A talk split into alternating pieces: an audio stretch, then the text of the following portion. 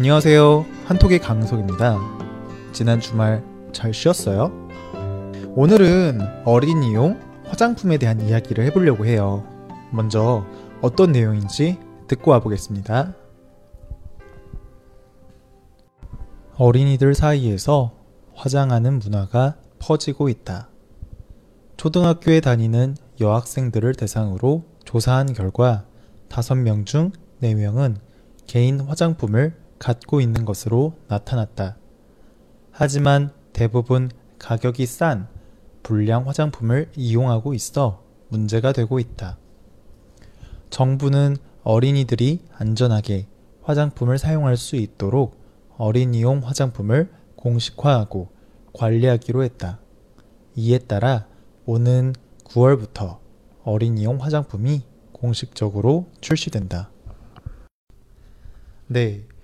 화장하는 어린이들이 많아지면서 가격이 싼 불량 화장품을 이용하는 학생들이 많아지고 있고 아이들이 건강하게 화장품을 사용할 수 있도록 처음으로 어린이용 화장품에 대한 기준을 세우고 관리하기로 했다. 그래서 이번 9월 달부터 처음으로 어린이용 화장품이 판매된다. 라는 그런 글이었습니다. 네. 어렸을 적에 호기심으로 한두 번 화장을 해보는 그런 수준을 넘어서 요새 어린이들 사이에서는 화장을 하는 것이 또래 문화가 되었다고 하네요. 음, 또래 문화라는 것은 또래라는 것이 나이가 비슷하거나 비슷한 환경에 있는 집단을 뜻해요.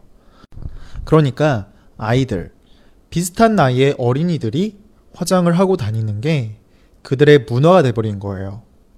사실 주변의 어른들은 화장하지 말아라. 어렸을 때부터 무슨 화장이냐? 라고 하면서 눈살을 찌푸리고는 하는데, 아, 여기서 눈살을 찌푸린다. 라는 것은, 어, 눈과 눈 사이에 있는 부분? 음, 코 위에 있는 부분이라고 할까요? 그곳에 살이 접혀지는 거예요. 그곳에 살이 찌푸려지는 거예요. 뭐 보통 마음에 안 들거나 내키지 않을 때 여기 부분이 주름이 생기고 찌푸려지잖아요. 그래서 별로 마음에 안 든다. 라는 것을 표현할 때 눈살을 찌푸린다. 미간을 찌푸리다. 라고 표현을 하는 거예요. 어렸을 적부터 외모를 가꾸는 데에만 시간을 많이 들인다면 문제가 되겠죠. 그래서 어른들은 화장하지 말아라. 어차피 나중에 커서 할 수 있는 거다. 피부에 안 좋아. 라는 등등의 말을 하면서 눈살을 찌푸린다는 거죠. 그런데 주변 환경들을 차근차근 돌아보면 어린이들이 화장을 안 하는 게 이상할 정도의 사회 분위기가 된 것 같아요. TV에서는 예쁜 연예인들이 나와서 광고를 하고 어린 배우들이나 어린 가수들 그리고 아이돌도 화장을 하고 있고 인터넷에서는 조금만 검색을 해보면 어떻게 하면 잘 화장을 할 수 있는지에 대한 방법들이 굉장히 많이 나오고 있어요. 그런데 외모에 관심이 많은 아이들에게 그런 환경이 계속 노출되고 있는데 말로는 화장하지 말아라 라고 혼내기만 하면 아이들이 진짜 안 할까요? 안 그래도 외모에 관심이 많은, 많은 나이인데 사회적으로 화장을 하면 예뻐진다 라는 사회적인 인식도 굉장히 강해요. 그러다 보니까 자연스럽게 화장을 하기 시작했다라는 거죠. 뭐, 아이들이 예뻐지고 싶어서 하는 거니까 이쁘게 봐줄 수도 있어요. 그런데 그냥 놔두기에는 많은 문제들이 발생하고 있다는 거예요. 제일 큰 문제는 화장품 자체에 대한 문제가 있어요. 화장품이 보통 싸지가 않잖아요?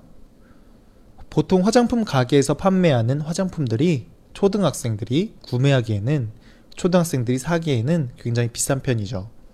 그리고 뭐 사실 주변에 있는 어른들, 부모들이나 이런 사람들이 화장품을 사주거나 그런 것도 아니라서 어, 학생들이 갖고 있는 용돈으로 화장품을 구매하려다 보니까 가격이 싼 화장품들을 찾게 되는 거고 그러다 보니까 화장품 가게에서 화장품을 사는 게 아니라 학교 주변에 그리고 집 주변에 있는 문방구에서 혹은 작은 가게에서 화장품을 구매하는 경우가 많다는 거예요. 그런데 그곳에서 파는 화장품은 시중에서 다른 이제 전문 화장품 가게에서 파는 화장품보다 훨씬 많이 싸고 예쁜 것들도 굉장히 많거든요. 알록달록하고 화려하고 캐릭터 그림도 그려져 있는 것도 있고요. 그런데 이게 문제가 되는 건 뭐냐면 그런 화장품들이 아이들의 건강에 굉장히 안 좋다는 거예요. 화장품을 싸게 만들려고 하다 보니까 건강에 안 좋은 재료들로 만들어지는 경우가 많고 어른들보다 연하고 약한 피부를 갖고 있는 아이들이 이런 것들을 계속 사용할 경우에는 어, 건강에 문제가 된다라는 거죠.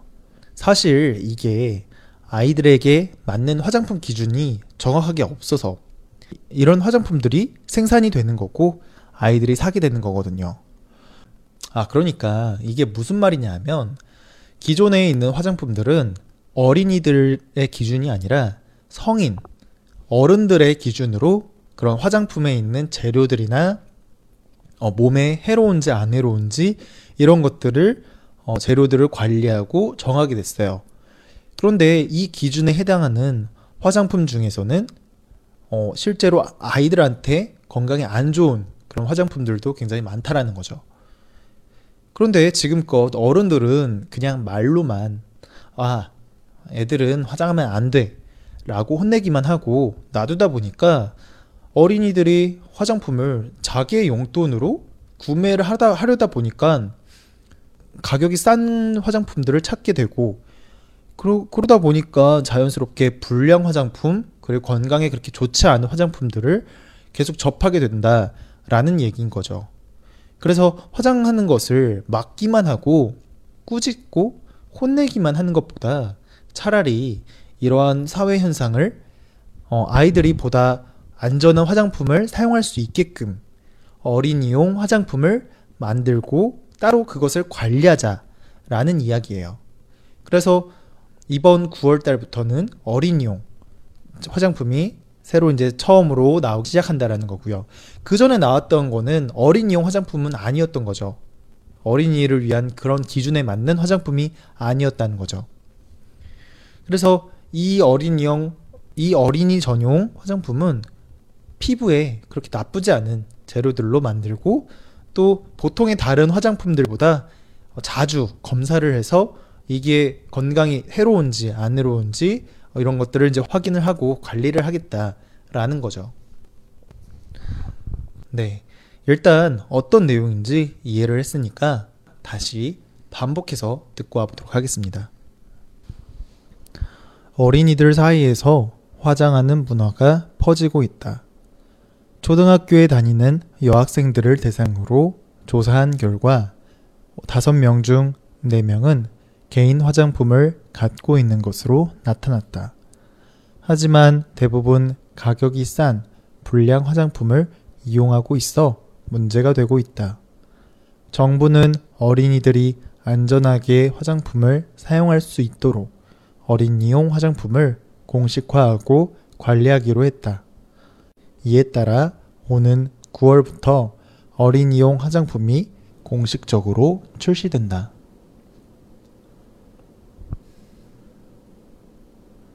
어린이들 사이에서 화장하는 문화가 퍼지고 있다.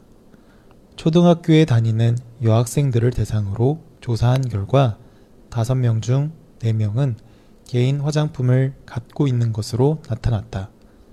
하지만 대부분 가격이 싼 불량 화장품을 이용하고 있어 문제가 되고 있다.